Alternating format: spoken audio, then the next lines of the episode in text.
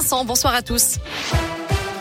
À la une dans la région, la deuxième semaine du procès de Nordal Lelandais devant les assises de Grenoble. Ce matin, la cour est revenue sur l'agression sexuelle d'une des deux petites cousines de l'accusé, survenue seulement une semaine avant la mort de la petite Maëlys. Cet après-midi, c'est notamment la mère de la fillette, Jennifer, qui est venue témoigner à la barre afin de revenir sur cette soirée de mariage le 26 août 2017 à Pont-de-Beauvoisin, en Isère.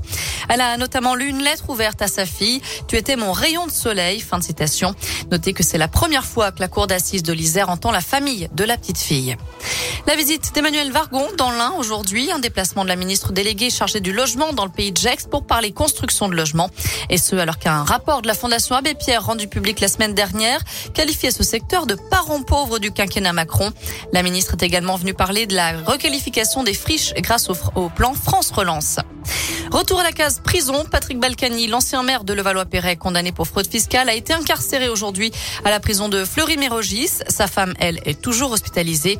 Le couple n'ayant pas respecté les conditions qui accompagnaient leur placement sous bracelet électronique, ce dernier a été révoqué. Plus de maths au lycée. Jean-Michel Blanquer aimerait ajouter des mathématiques dans le tronc commun de la classe de première et de terminale.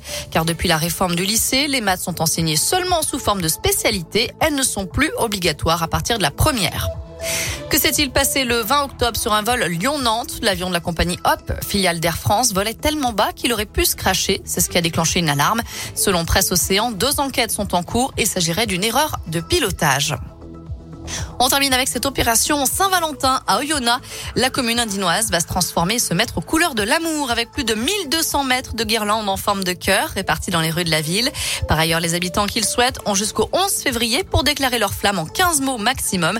Les messages d'amour sélectionnés seront ensuite diffusés sur les panneaux lumineux de la ville toute la journée du 14 février. Très bonne soirée à tous.